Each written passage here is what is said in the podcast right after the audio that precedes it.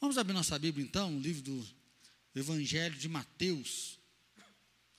Evangelho de Mateus, capítulo 23, versículo 27, os seguintes.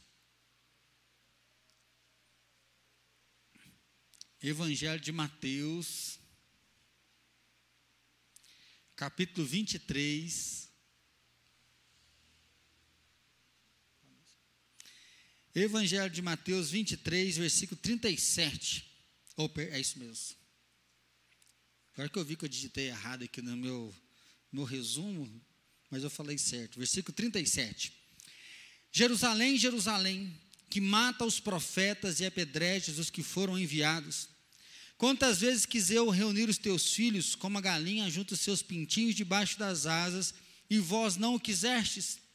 Eis que a vossa casa vos ficará deserta. Declaro-vos, pois, que desde agora já não me vereis, até que venhais a dizer: Bendito que vem em nome do Senhor. Tendo Jesus saído do templo, ia se retirando, quando se aproximaram dele os seus discípulos para lhes mostrar a construção do templo. Ele, porém, lhes disse: Não vedes tudo isto? Em verdade vos digo que não ficará aqui pedra sobre pedra que não seja derribada. No Monte das Oliveiras, achava-se Jesus sentado, quando se aproximaram dele os discípulos em particular e lhe pediram: Dize-nos quando sucederão estas coisas e que sinal haverá da tua vinda e da consumação do século. E ele lhes respondeu: Vede que ninguém vos engane, porque virão muitos em meu nome dizendo: Eu sou o Cristo, e enganarão a muitos. E certamente ouvireis falar de guerra e rumores de guerras. Vede, não vos assusteis, porque é necessário assim acontecer, mas ainda não é o fim. Porquanto se levantará nação contra nação, reino contra reino, haverá fomes e terremotos em vários lugares. Porém, tudo isto é o princípio das dores. Então sereis atribulados e vos matarão, sereis odiados de todas as nações por causa do meu nome. Nesse tempo, muitos hão de escandalizar, trair e odiar uns aos outros. Levantar-se-ão muitos falsos profetas e enganarão a muitos. E por se multiplicar a iniquidade, o amor se esfriará de quase todos. Aquele, porém, que perseverar até ao fim, esse será salvo. E será pregado este evangelho do reino por todo o mundo, para testemunho a todas as nações. Então virá o fim. Confiar e avançar. Nosso tema hoje é Ele virá ele vem. Nós vamos começar esse mês de março falando sobre a volta de Jesus. Porque nós estamos firmados aqui com o nosso coração, pensando em vacina, como é que vai ser, que hora que volta o normal. Nós falamos de discipulado, de evangelismo, de missões, mas um tema que nós não podemos tirar de vista é a volta de Jesus. Ele disse que ele viria, ele voltaria. E se você for para a palavra de Deus, o Antigo Testamento vão ter mais, aproximadamente 300 passagens falando da vinda de Jesus, do nascimento dele. Então, no Natal, nós sempre relembramos alguns textos. Eis que a Virgem conceberá e dará a luz né, ao Salvador. Em Isaías diz: Porque o menino vos nasceu, um filho se vos deu, e o seu nome será maravilhoso, conselheiro, Deus forte, Pai da eternidade, príncipe da paz. Então, se você der uma olhada no Antigo Testamento, você vai encontrar 300 passagens que falam que o Messias viria, que o Salvador do mundo viria, que Jesus nasceria. Mas quando nós falamos da volta dele, você vai encontrar aproximadamente 2.400 textos que falam que ele vai voltar. Esse mesmo Jesus que veio, que se encarnou, nesse Deus que se tornou homem e habitou no nosso meio, né, 2.400 textos diz que ele virá novamente. E aí, com a pandemia, né, nós sempre encontramos pessoas falando agora é o fim. Né? A gente sempre consegue encontrar alguns textos apocalípticos, alguns vídeos, né? Luminates, né? a ordem mundial, e algumas pessoas estão com medo porque a vacina vai matar metade dos velhinhos. Né? Então, assim, cada um está falando uma coisa para dizer é o fim. Então, há um anseio de saber qual que é a data. Há um anseio da gente poder saber, ó, Jesus vai voltar, parece que isso tranquiliza. Colocar uma data tranquiliza. Colocar um dia tranquiliza. E é o que está lá no versículo 3, ó. Diz-nos quando sucederão estas coisas e que sinal haverá da tua vinda da consumação. Então, os discípulos, eles estão andando com Jesus, já há um clima aqui de despedida, porque Jesus já está dizendo que ele vai voltar para o Pai, e os discípulos querem saber, Jesus, fala para nós então, que dia que o Senhor vai vir, qual é o sinal que vai acontecer, né, essa tua volta. E aí, para a gente poder pensar um pouquinho em falar sobre a volta de Jesus, nós temos que pensar qual é a visão que você vai tomar. Porque alguns cristãos, eles acabam negando a volta. Ah, Jesus não voltou até hoje, ele vai voltar, a gente não sabe que hora que é, e ele vive aqui na terra com os pés e o coração dele aqui. Então ele sonha, ele planeja, só que ele esquece do espiritual. Ele vai vivendo como se né, um dia Jesus vai voltar, mas enquanto ele não vive, ele vive só a vida natural, ele vive só a vida física. Ele até vai oculto, ele lê a Bíblia, mas ele perde o significado de Deus. A eternidade parece que não está cravado no coração. Por outro lado, tem aquele crente que vive como se ele tivesse só no céu. Né? Então, não, Jesus vai voltar, com Jesus é melhor, não, lá no céu a gente vai ficar bem, e ele começa a se negar aqui à terra. Parece até que ele não é humano. Tudo é lá no céu, tudo lá no céu parece que é um anjo. E aí tem uma terceira visão, que é uma visão de frente, ela não é nem de cima, nem do alto, é uma visão de frente, que o Múltimo vai dizer na teologia da esperança. Múltimo diz que no presente você olha para o passado, você olha para trás, e o que você enxerga é uma cruz vazia. Uma cruz vazia, por quê? Porque Jesus ressuscitou. Se você olha para o seu passado e você tem o perdão de pecados, você olha para o teu passado, tem o amor de Deus, tem a resposta de Deus vindo visitar o homem, há uma nova perspectiva para viver o hoje. Então, o nosso passado não é de fracasso, o nosso passado não é de derrota, o nosso passado não é de condenação, mas o passado é um passado libertador, porque a cruz está vazia, Jesus já ressuscitou. Então, no presente, ele olha para frente. E o que, que ele olha para frente? Ou seja, ele olha para o futuro, o que, que ele vê no futuro? Ele vê Jesus voltando, porque essa foi a promessa. Eu vou preparar a morada, enquanto não estou aqui, eu vou enviar o Espírito Santo para ficar com vocês. Mas eis que eu volto, e eu volto sem demora. Então você olha para o futuro e você vê Jesus voltando, e é esse acontecimento que nós esperamos. Nós estamos sim na expectativa da vacina, sim na expectativa de poder andar sem máscara, na expectativa de poder realmente fazer as nossas aglomerações sem perda de consciência, sem medo de ninguém contaminar ninguém. Né? Há uma expectativa, mas a igreja não pode perder a expectativa da volta de Cristo, porque esse é o evento que nós aguardamos.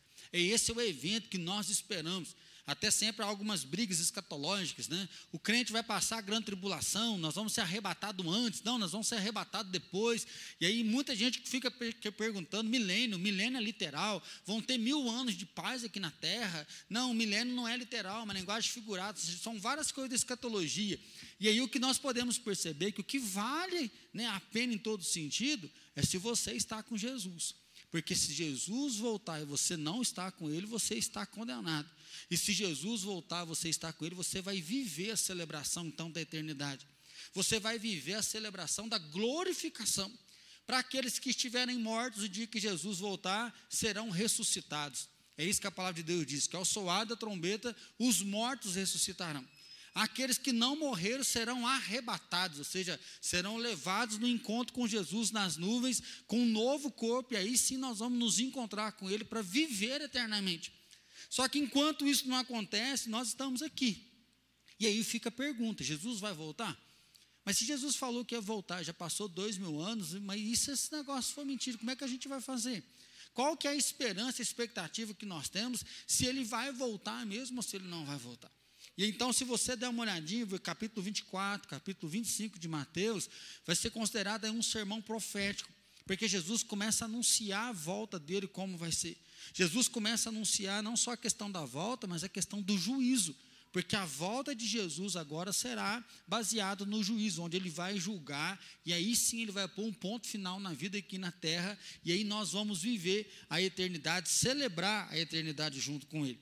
Diante disso, outra dificuldade que nós encontramos em olhar para a questão da escatologia, para a questão do fim, é que, na mesma maneira, num texto só, às vezes ele trazia uma visão para o presente e uma visão para o futuro. Então, nós não conseguimos datar cronologicamente os eventos. Então, se você for estudar um pouco na teologia sobre o fim, você vai ver que algumas profecias, para nós, ainda está meio encoberta. Nós não conseguimos né, decifrar completamente. Igual um exemplo aqui mesmo, Jesus falou: olha, não sobrará pedra sobre pedra. Ele está falando da destruição de Jerusalém. E o que vai acontecer é que no ano 70, Jerusalém vai ser totalmente destruída. Eles colocam fogo e muitos judeus têm que fugir, muitos judeus morrem. E Jesus já dá um sinal disso naquela época. Então aconteceu e alguns discípulos vivenciaram isso, as pessoas que ouviram a mensagem vivenciaram a destruição mas não completamente. Por quê? Porque até hoje nós ainda estamos vivendo esse tempo de guerras, rumores de guerras, de dificuldades, de lutas. Então, como seguir né, confiante avançando na nossa vida?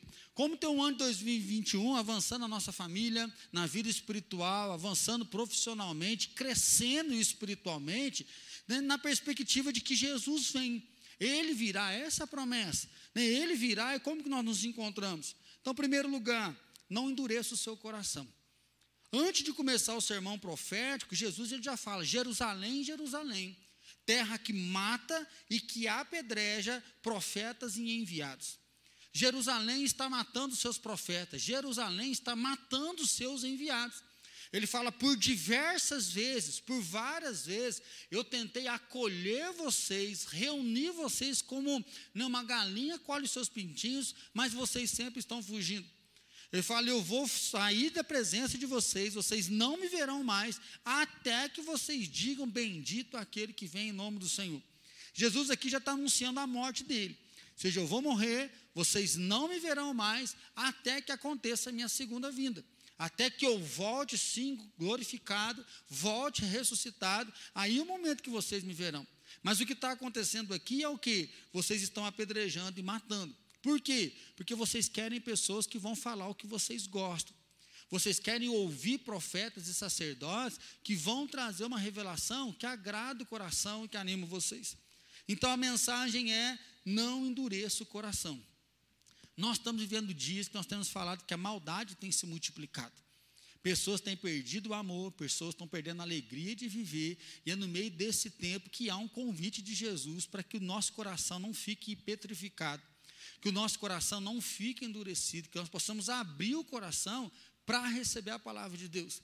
Porque aí você pode lembrar um caso bem presente aqui, era João Batista.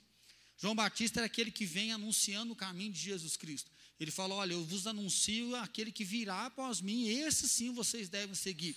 João Batista ele prega, mas por condenar um adultério, para falar por um casal que eles estavam vivendo de uma forma errada, eles estavam em pecado e que deveria arrepender e não viver de forma errada, João Batista ele perde a cabeça. Se você der uma olhadinha lá nos profetas, desde o Antigo Testamento, enquanto alguns homens inspirados por Deus falavam: oh, vocês estão em pecado, arrependa do caminho de vocês, volta para Deus, o povo não ouvia. Aí tinha profetas que falavam: Deus está conosco, pode continuar vivendo do jeito que vocês querem, a vida está tudo certo, nada está errado, Deus está comigo. E aí o Deus sempre fala isso. Vocês querem ouvir mensagens que agradam o coração de vocês. Mas os meus enviados, os meus profetas, vocês estão apedrejando, vocês estão matando. E aí a pergunta para nós é: quantas chances Deus tem dado para você voltar o seu coração para Ele? Quantas chances Deus dá para você arrepender? Quantas chances Deus dá para você se juntar realmente a Deus e caminhar junto com Deus? Então nós vemos que a própria Bíblia diz o que? Que os céus proclamam a glória do Senhor. Às vezes sempre é um amigo que vem, que deixa um versículo, que faz uma oração, que se importa com você. WhatsApp, Instagram, direto, nós estamos vendo notícias aí, imagens, versículos bíblicos que tem no chamado. A pandemia nos explodiu aí na internet a questão da mídia, não é assim? Facebook, YouTube, cultos para tudo quanto é lado. Você pode ouvir culto a hora que você quiser, do jeito que você quiser, com o pastor que você quiser, debaixo da coberta, sentado aqui no templo, mas mesmo assim, Muitas pessoas estão vivendo longe do Senhor. Muitas pessoas estão vivendo rebeldes ao Senhor. E uma coisa interessante nesse texto é que está assim, ó, Jerusalém, Jerusalém. Jesus não está falando com um povo pagão. Jesus não está falando para um povo que não é convertido. Quando ele está mencionando aqui Jerusalém, Jerusalém, não é um povo que ainda tem que ser evangelizado, um povo que não conhece a palavra. Ele está olhando para o próprio povo de Deus, que era o povo judeu, o povo que era para acolhê-lo como Messias, estão negando ele. Ou seja, é para olhar para nós como cristãos, né, como crentes aqui da IPI de Alfenas, e dar uma olhada nesse tempo de pandemia, se nós estamos acolhendo a palavra. E como acolher, nós estamos dizendo aqui em obedecer a palavra, ou você só está ouvindo a palavra e não quer caminhar só está ouvindo a palavra, recebendo aquilo que você acha que é bom, mas aquilo que você não gosta, não concorda, aí você vive do seu jeito, da maneira que você quer. E é isso que Jesus está dizendo: eu vim abraçar vocês, eu vim acolher, mas vocês querem viver do jeito, do jeito que vocês querem. E aí ele fala da própria rejeição dele, não é assim? Vocês preferem Barrabás do que a mim. Vocês preferem que solte um ladrão do que me soltar eu que sou o Salvador e o Senhor da história de vocês. Então Jesus está advertindo: vocês só me verão na segunda volta. E aí já cabe aqui uma reflexão para mim e para você: é se nós estamos realmente juntos com Jesus. Esse texto aqui nos lembra muito o filho pródigo. Porque um mais novo, eu não quero saber do meu pai, e ele foge de casa, ele vai embora, ele pede herança. Então há aquele que desvia, que ele fala, não quero saber mais de igreja. E às vezes você tem um familiar que não está aqui. Às vezes você está me assistindo e você é um desviado. É alguém que afastou, não concordo com esse negócio na igreja, me frustrei, machuquei demais na igreja, e você achou melhor ficar longe do corpo. Às vezes você é igual o filho mais velho, que está lá dentro de casa, trabalhando, feito louco, e quando o pai faz uma festa, ele fala: o senhor não me dá nada. Ao ponto do pai falar: meu filho, tudo que eu tenho é teu. Ou seja, ao ponto de estar na igreja, de participar dos cultos, mas não conseguir realmente se entregar a Deus e poder ter uma vivência com Deus. Né? Só vem como um participante do culto em si, mas não há um relacionamento. Jesus então ele falou: olha, até quando vocês vão ficar me rejeitando? Até quando vocês vão ficar apedrejando e matando os profetas, ao invés de se unirem a mim e estar comigo? Dessa forma, então, nós temos que entender que a segurança terrena ela é transitória. A segurança é transitória, aí o texto diz que Jesus ele sai do templo. E quando ele está saindo do templo, os discípulos começam a mostrar para Jesus a construção. E aí eu não sei se você já foi lá em São Paulo, e já viu lá a réplica né, do Templo de Salomão, que tem lá em São Paulo, da Igreja Universal. Eu não entrei ainda, mas eu já passei pelo lado de fora. Não tem como você chegar numa construção daquela e não ficar babando. Porque a construção, o negócio é muito grande, é muito alto. Você olha aquilo, assim, é um negócio que enche os olhos da gente. É um negócio agradável de se ver e que mostra magnitude, ou seja, que fala de grandeza. Você anda lá, você sente uma formiguinha. Agora, olhar para o templo de Jerusalém era olhar para um templo que, além de mármore, ela era moldada toda a ouro. Seja, eram muitos detalhes de ouro, a riqueza estava ali naquele lugar. Além de toda a questão arquitetônica, né, de toda a engenharia, dessa dimensão que tem em todo aquele lugar, nós temos que lembrar que ali era onde Deus morava. O nosso conceito hoje tem alguns irmãos que estão em casa nos assistindo. Ah, nós reunimos como célula, a gente faz a nossa célula no nosso lar. Ah, não, não tem célula, você pode orar na tua casa, você tem a Bíblia, você sabe que Deus está lá te ouvindo. Mas a cosmovisão dessa época é que se você quisesse falar com Deus, você tinha que vir a Jerusalém, porque Deus morava no templo, Deus habitava no templo. Se você não estivesse purificado, você não podia entrar, você tinha que ter todo um ritual de purificação, porque você não era digno de entrar no templo, de entrar na igreja. Então eles estão olhando ali junto com Jesus, falando das construções, falando daquela beleza, e Jesus olha para os seus discípulos, aí no versículo 2 ele fala: não vede tudo isto? Em verdade vos digo que não ficará aqui pedra sobre pedra que não seja derribada. Ou seja, as coisas da vida, elas são transitórias. O templo trazia segurança. O templo trazia condição não só financeira, mas o templo falava: Deus está conosco, aqui nós encontramos Deus, Deus é a nossa proteção, Deus está aqui. E aí Jesus fala: olha, esse templo vai ser derrubado, ele vai ser destruído pedra sobre pedra. E no ano 70, o que acontece? O templo, o templo é destruído. Até hoje esse templo não foi reconstruído. E aí, quando nós olhamos para a nossa vida, nós começamos a perceber que o amanhã ficou obscuro, principalmente com a pandemia. A pandemia roubou a segurança nossa de bem-estar. A pandemia roubou a segurança nossa de liberdade porque a gente vive como se não fosse morrer, e agora vem a pandemia, né? muitos que falavam que a pandemia não existia, até que alguém da família ficou doente e morreu, e aí houve um agravo, e isso abala. A pandemia vem vai melhorar, vai melhorar, vai melhorar. Desde o ano passado disse que o pico vai ser em abril, e agora já estão falando de novo que o pico vai ser em abril, não é assim? Assim, sempre está nessa luta de que vai acontecer, que vai ser, e aí vem esse abalo, vem esse desespero. Nós queremos o quê? Ter 18 anos para tirar carteira para a gente ficar de boa. Não, nós queremos fazer 20, 30 anos para trabalhar, para a gente poder ficar livre dos nossos pais falando que está gastando muita água, está gastando muita energia, vai dormir tal hora. Não, nós casamos porque a gente quer seguir a nossa vida, nós queremos ter filho porque aí a família está completa. Assim, nós sempre colocamos padrões, parâmetros para que haja segurança, para que a tranquilidade venha, para que haja paz no nosso coração. E aí Jesus fala: olha, as coisas são transitórias. Hoje é, mas amanhã já não existe mais. Hoje está aqui, mas amanhã já não tem. E ano passado, uma hora dessa, a gente viu. Do dia para a noite, suspendeu o culto aqui no templo. Você tinha que assistir lá da sua casa. Nós mantivemos o culto aqui, cinco e meia, ao vivo para você, todos os cultos aqui, mas bateu aquele desespero. Muitos irmãos começaram a se sentir desanimados, muitos irmãos começaram a falar, ah, pastor, estou começando a esfriar espiritualmente, por quê? Porque eu não tenho tempo. E aí nós percebemos coisas piores, o que? A saúde.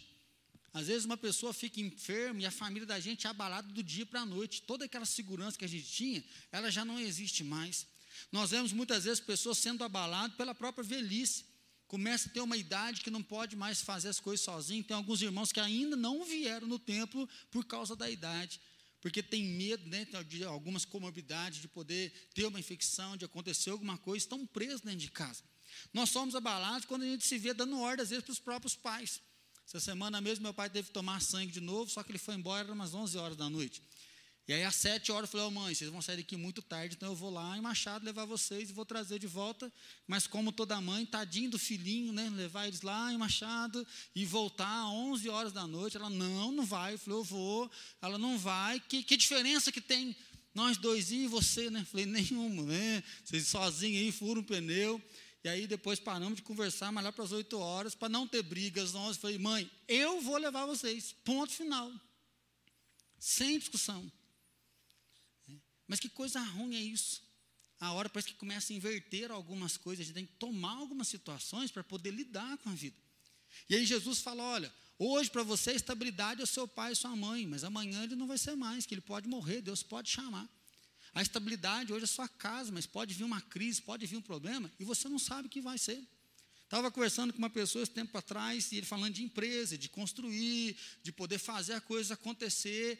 Ele falou, rapaz, mas o meu problema é que eu estou sem um filho eu estou construindo isso tudo para quem?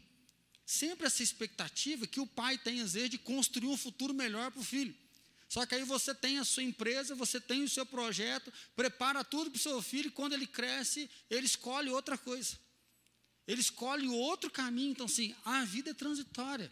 Hoje você tem um amigão, pensando nos adolescentes aí, é um amigão do rolê, é um amigão da like, da igreja, é um amigão do segredo, né, amigona, essa aqui sabe de tudo, né? Ai, se ela abrir a boca, meu pai e minha mãe me matam, assim, me expulsa de casa. É amigona, hoje é, mas daqui a alguns anos você já não sabe nem quem é essa pessoa. Hoje, às vezes, eu fico triste com alguns primos que a gente brincou, deu a vida quando a gente era pequeno. Hoje casou a filha de um primo que eu nem sabia que tinha casado. Por quê? Porque a vida é transitória. A vida passa, as coisas passam e nós vamos nos perdendo no meio de tudo isso. É dessa forma então que Jesus diz o seguinte: sobre a volta dele, ele não está falando do dia, mas ele fala do sinal. Ninguém na face da terra sabe o dia do final, o final dos tempos, seja, o último dia, o dia do juízo final. Os discípulos estão perguntando aqui: fala para nós que dia que vai acontecer tudo isso. Se você for lá em Atos, eles vão perguntar de novo: é agora? Ou seja, eles perguntam antes de Jesus morrer, Jesus não fala. Jesus ressuscita, eles falam: é agora que é o final. E Jesus fala: não compete a vocês saber o dia. Então, se os discípulos estão desesperados, porque eles querem saber, Jesus, conta para nós o dia, porque se você fala o dia, dia 5 você recebe. A gente respira até mais fácil no dia 4, né? Porque dia 5 você recebe. Ou seja, se coloca um dia, ah, meu pai vai deixar o namorado tal dia, né? Aí você fica, é hoje, assim, estou na benção, assim. O dia tranquiliza a alma. O dia tranquiliza o coração. Só que Jesus falou: olha, vocês não vão saber o dia, porque esse dia está reservado ao Pai. Mas existem sinais que vocês devem perceber. E aí Jesus então começa dizendo no versículo 4: Vede que ninguém vos engane, porque virão muitos em meu nome dizendo: Eu sou o Cristo, e enganarão a muitos. E certamente ouvireis falar de guerras, rumores de guerras. Vede, não vos assusteis, porque é necessário assim acontecer, mas ainda não é o fim. Antes de falar do dia, Jesus fala: Olha, não seja enganado. muitas pessoas vão dizer: Eu sou o Cristo, eu sou o Senhor, me siga. E a palavra de Jesus para os seus discípulos é: Não se engane. Para você não se enganar, você precisa conhecer a palavra. Para você não ser enganado, você precisa ter comunhão com Deus, intimidade com Deus, para você não ser levado. Nós estamos vivendo um período hoje, né, antigamente era presbiteriano, batista, assembleano, agora hoje estão surgindo nomes de comunidades dos nomes mais diversos. Eu conheço várias comunidades fantásticas, igrejas que nos assustavam pelo nome, né? A gente que é uma, uma igreja mais histórica, que deixava a gente meio assustado, e hoje nós vemos um trabalho fantástico acontecendo. Mas, ao mesmo momento, existem muitas igrejas abertas por causa de briga, de racha, de egoísmo, de orgulho, igrejas que têm um evangelho que não está firmado na palavra, mas só para confortar os corações, porque não tem compromisso com Cristo. Pastores que estão abrindo igreja só para ganhar o seu dinheiro, como se fosse uma empresa, como se fosse uma franquia, e aí Jesus fala: cuidado onde você vai. Cuidado quem você vai permitir chegar à sua vida. Cuidado quem vai ser o seu líder que vai guiar você. Porque muitos falsos profetas vão vir e vão corromper e vão querer te arrastar. Outra coisa que Jesus diz é que vai haver guerras e rumores de guerra. E aí a palavra dele é: não se assuste. É interessante olhar para esse texto, porque nós estamos tão focados no dia da volta para ver se o nosso coração acalma, é que Jesus fala assim, ó, não se engane com falsas doutrinas e não se assuste com o quê? Com a maldade. Não se assuste com a guerra. Não se assuste com mortes, com assassinatos, não se assuste né, com uma nação guerreando contra outra nação. Por quê? Porque esse ainda não é o fim. É pesado olhar para isso. Porém, tudo isto é o princípio das dores. Jesus diz que ao princípio, ele fala, nossa, mas aí o caos, e aí quando você começa, né, quem gosta de ver finais dos tempos, vai ter aquela hora que vai cair um terço das estrelas, o sol escurece, a água transforma em sangue, vai morrer um monte de gente, e levanta o anticristo, tem gente que perde até o fogo mencionando tudo isso, fôlego, né, e mencionando o que, que vai acontecer, o que, que vai acontecer, e Jesus fala, olha, esse é o princípio das dores. Fala, mas pastor do céu, se está ruim, é o princípio, como é que vai ser o final? O final é o lago de fogo e enxofre. O maior sofrimento humano é viver num lugar onde simbolicamente não existe Deus, porque o céu nós vamos viver eternamente com Deus nos governando, e o inferno é a ausência da presença de Deus. O inferno vai haver choro e ranger de dente, o sofrimento eterno de saber que você teve uma oportunidade, mas você não pegou a oportunidade. Você não se rendeu a Cristo, não viveu com Cristo, e não vai haver chance de restauração. Por quê? Porque você vai sofrer dias sem fins. E é por isso que Jesus fala: olha, presta atenção. Então sereis atribulados, os matarão, sereis odiados de todas as nações por causa do meu nome. Nesse tempo, muitos hão de escandalizar, trair e odiar uns aos outros. Levantar-se-ão muitos falsos profetas e enganarão a muitos. E por multiplicar a iniquidade, o amor se esfriará de quase todos. Eu vi uma frase que diz assim: que o mal só vence quando o bem para de fazer uma coisa. Essa frase gravou no meu coração, eu sempre menciono ela aqui, vira e mexe, eu venho tá, à tona. Mas se tem uma coisa que desanima pessoas de coração de bem, é ver pessoas praticando o mal. E aí esse texto é interessante, Jesus fala assim, ó, por se multiplicar a iniquidade, o amor se esfriará de quase todos. Lembra do Salmo 73? O salmista fala assim: ó, Deus é bom, Deus é fiel, mas eu quase perdi minha fé. Ao ver que o, o sem vergonha, o ladrão, o outro que não tem nada a ver com o Senhor, cresce financeiramente, enriquece, e eu que sou fiel só estou tomando. Ele fala que o pensar isso quase levou ele à depressão, a resvalar os pés. Até que ele fala: Eu lembrei o dia que esses homens estiverem na tua presença no juízo final, ele recobre por multiplicar a maldade, a gente começa a perguntar assim: ó, mas o que, que adianta eu fazer o certo? A ideia do corromper. Às vezes a gente fala, ah, a pessoa entra na política, ela se corrompe. A pessoa entra em tal lugar lá, propina, propina, chega uma hora, ela não consegue ser firme e ela se corrompe. E aí a gente fala do outro, mas às vezes olhando para nós, tem tanto aproveitador, tem tanta gente sem vergonha, que a tendência nossa é parar de ajudar o outro por causa do sem vergonha que existe. E aí a pandemia, ao mesmo momento que muitas pessoas ajudaram, nós estamos ficando mais intocados em casa ainda, vivendo mais a nossa vida. Se nós não tomarmos cuidado, o nosso amor se esfria porque a gente consegue pensar só na gente. E é isso que Jesus está falando. Olha, tomem cuidado, porque nesse mundo transitório, você pode ficar tentando dar segurança para a tua vida, manter a sua vida, de uma hora para outra, você perde tudo que você estava firmado. Se você não estiver firme em mim. E a outra coisa que ele diz é o que? Eu estou dando um sinal. Sinal do que? De que eu vou voltar. Qual é o sinal da volta? É pessoas pregando um evangelho que não é verdadeiro, as guerras acontecendo, o amor de muitos se esfriando. Ele fala: olha, esse é o sinal. É o sinal que eu vou voltar. Tem uma frase que eu achei legal que diz assim: frequência dos sinais não é para marcar data, mas para nos lembrar que ele vai voltar. O diabo está tentando fazer o contrário. Vai acontecendo um monte de sinais, Jesus não volta, Satanás fala assim: Jesus não vai voltar nada.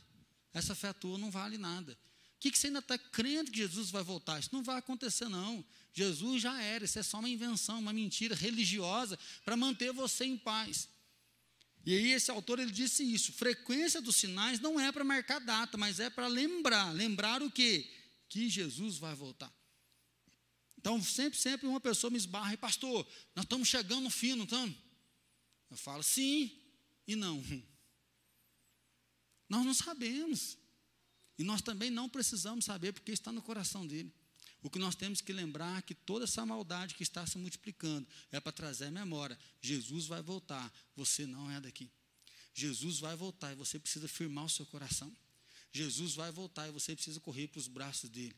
Jesus vai voltar e você tem que tomar cuidado para que a sua fé não se esfrie, que o seu amor não esfrie. Jesus vai voltar e você precisa tomar cuidado para você não apedrejar os profetas, as pessoas que Deus está levantando para fortalecer você. Jesus vai voltar e é hora de você fazer parte realmente do corpo. Porque a volta de Jesus, e nós vamos ver nos próximos domingos, a volta de Jesus vai ser de juízo.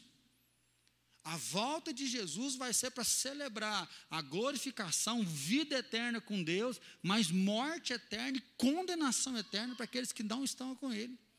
Diante disso, você está preparado para a volta de Jesus?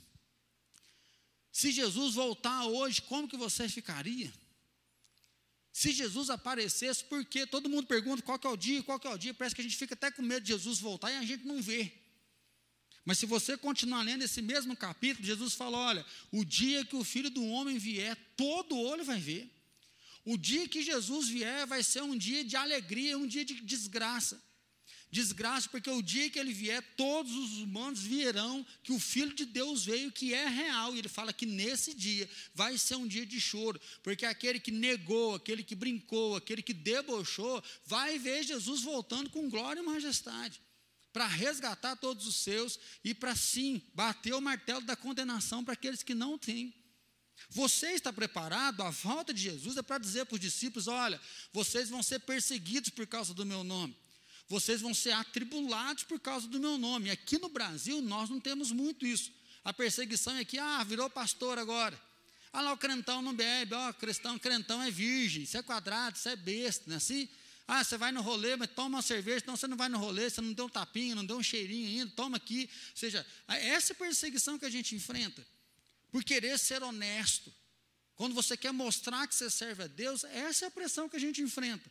E muitas vezes sucumbem, caem no meio de tudo isso. Agora, Jesus está dizendo uma perseguição maior que os próprios discípulos começaram a enfrentar. Quando Jerusalém foi totalmente destruída e eles são dispersos. Se você der uma olhadinha no site do Missão Portas Abertas, você vai ver que tem países ainda hoje onde o cristianismo é proibido. Então não se pode ter um templo, não se pode ter igreja em alguns lugares. Eu vi uma história uma vez de uma igreja onde cada membro vinha e depois de ter um culto, o pastor rasgava as páginas da Bíblia e dava para os membros. Porque ninguém tinha a Bíblia em casa, então eles levavam uma página da Bíblia, eles decoravam a página e depois de uma semana, alguns dias, eles voltavam e ali eles começavam a trocar as páginas da Bíblia, porque se eles tivessem essa Bíblia em casa e chegasse alguém, denunciasse, pegava, matava todo mundo. Então, eles tinham a Bíblia guardada na mente, eles decoravam os versículos. Já vi né, mencionado aí a igreja subterrânea. Eles fazem cultos em, em, porões, fazem cultos em cavernas, e teve uma que me impactou, que eles estavam fazendo louvor só abrindo os lábios, só com leitura labial. Porque se eles cantar um louvor todo mundo em voz alta, os vizinhos escutam, denuncia para a polícia, a polícia vem, prende, pode matar todo mundo, por quê? Porque tem um evangelho. E é isso que Jesus fala. por causa do meu nome vão perseguir vocês, mas saibam que não é o fim. Esse é o princípio das dores. Vocês serão perseguidos pelo meu nome. Você está preparado? Ouvi uma notícia de relance aí essa semana, não sei se você viu, em um país que eu não sei qual, uma bilionária não ficou bilionária. A mulher fazia jogo toda semana, né, não sei como é que chama a loteria do país dela. E aí, no mesmo jogo, vários anos ela fazendo, e ela foi sorteada, e era para ela ganhar não sei quantos bilhões. Só que o jogo dela caía na conta, e era débito, como se fosse um débito automático. E no dia que ela fez o jogo, não tinha dinheiro na conta dela. Então, o que, que aconteceu? O bilhete não foi pago. E aí aquela mulher perdeu bilhões, por quê? Porque ela não estava preparada. Jesus, ele me convida e convida você a estar preparado. É o momento que ele diz: louco, essa noite vão pedir a tua alma. E para quem você está preparando? Se preparou para o rolê, arrumou o cabelo, pôs a melhor roupa, beijou a melhor boca. Mas Jesus voltou. Você está preparando para quem? O teu coração está preparado para quem? Vivemos um mundo bonito, de muitos prazeres, mas Jesus falou: olha, eu vou voltar. Eu voltarei, não é de brincadeira. E eu vou deixar sinais para quando vocês verem, não é só falar as coisas estão tá ficando ruim, está ficando difícil, mas para que vocês lembrem, Jesus vai voltar e ele vai pôr um fim a tudo isso. E o que nós fazemos? Aí a gente finaliza a mensagem. Está escrito aí no versículo 13: Aquele, porém, que perseverar até o fim, esse será salvo e será pregado este evangelho do reino por todo o mundo, para testemunho a todas as nações. Então virá o fim. Jesus então diz que tem um povo que vai perseverar até o final. É um convite a não olhar atrás, é um convite a não desistir. Tem consciência de que existe um Criador de todas as coisas. E o meu chamado, o seu chamado, é nesse rumor de guerras, no meio de falsos profetas, onde o amor de muitos está esfriando, é levantar com a mensagem do Evangelho. E foi isso que os apóstolos fizeram. Os apóstolos não deixaram de pregar, não deixaram de testemunhar o que, que eles pregaram, aquilo que eles ouviram que Deus os amou de tal forma que enviou o único filho dele para morrer e trazer vida a eles. Então, o meu convite para você é lembrar que Jesus vai voltar e lembrar que nós precisamos testemunhar. Por isso que nós não cansamos de falar, compartilha a live, compartilha o podcast, entra lá nos aplicativos, ouça o podcast, manda um podcast para alguém. Você pode ver os temas da mensagem, o Vini está preparando, Eliane tem colocado para nós. Você pode mandar todos, ou você pode escutar um específico e encaminhar para pessoas diferentes. Você pode testemunhar quem Jesus é para você, de falar o que Jesus fez na sua vida, como ele mudou o seu coração, para que o testemunho chegue em outras pessoas, para que o testemunho chegue em outros lugares, em outras nações, e aí sim virá o fim. Então, meu irmão, a minha oração é que você persevere. A minha oração é que você lembre que Jesus vai voltar. A minha oração para você durante esse mês é que nós possamos nos revestir do poder de Deus, nos revestir da armadura de Deus, sabendo que coisas ruins estão acontecendo, mas saber que Jesus continua no controle, ele continua no centro. E ele deu a palavra que, da mesma forma que ele subiu, ele vai voltar para nos resgatar. Nós vamos participar do banquete da Santa Ceia, e 1 Coríntios, capítulo 10, versículo 16 e 17, diz assim. Porventura o cálice da bênção que abençoamos não é a comunhão do sangue de Cristo? O pão que partimos não é a comunhão do corpo de Cristo? Porque nós, embora muitos, somos unicamente um pão, um só corpo, porque todos participamos do único pão. O apóstolo Paulo está falando de coisas consagradas, a idolatria. E ele fala que nós abençoamos o cálice, que é o sangue de Cristo nós abençoamos o pão, simbolizando que é o corpo de Cristo. Ele diz que nós, muitos membros, comemos o corpo, comemos o pão, um único corpo. Embora muitos membros pertencemos a um só corpo.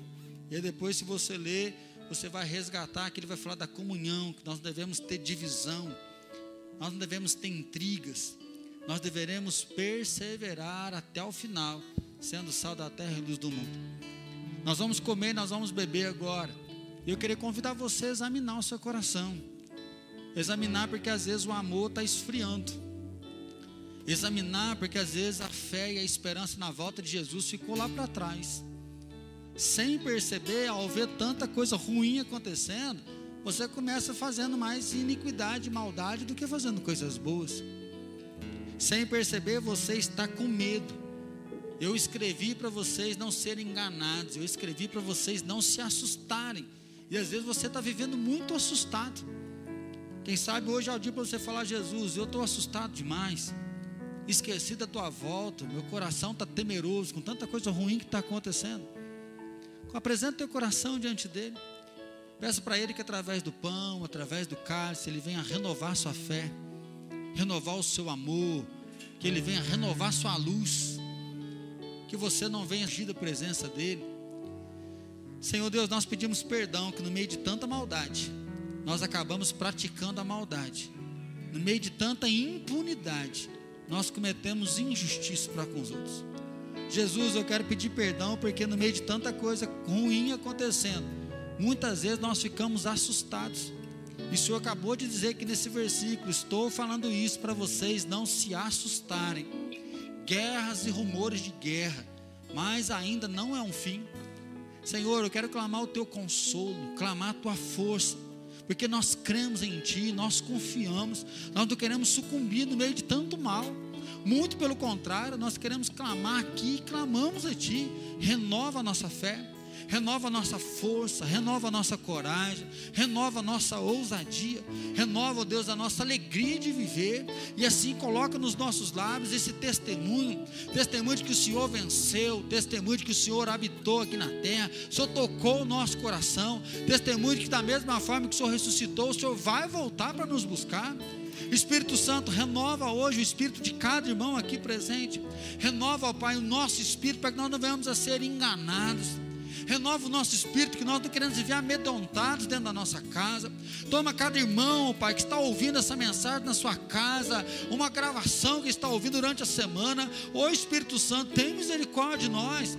Nos recebe nos teus braços, nos toma mesmo na tua presença, ó Pai, nos usa para essa proclamação do Evangelho, nos usa para a proclamação do amor, e assim eu abençoo o pão, abençoo o cálice, Ó Deus, que ao comer e ao beber, o Senhor venha renovar nossa fé na volta gloriosa de Jesus, que o Senhor renove a nossa esperança de viver cada dia da nossa história, celebrando o teu amor, celebrando a tua grandeza, celebrando a vitória que foi conquistada na cruz por nós. Ó Deus, toma cada um de nós. Ó Pai, se há porventura o nosso meio pecado de divisão, de intriga, de facção, que através da ceia, Pai, só restaura a nossa comunhão, restaura o nosso amor, restaura a nossa amizade, restaura os nossos laços, Pai seja, Pai, na nossa família de sangue, na nossa casa, seja, Pai, entre os nossos irmãos, que nós sejamos um só corpo, celebrando o Teu nome e aguardando fervorosamente a volta gloriosa de Jesus. E assim, Deus, nós oramos no nome do Teu Filho. Amém, Senhor.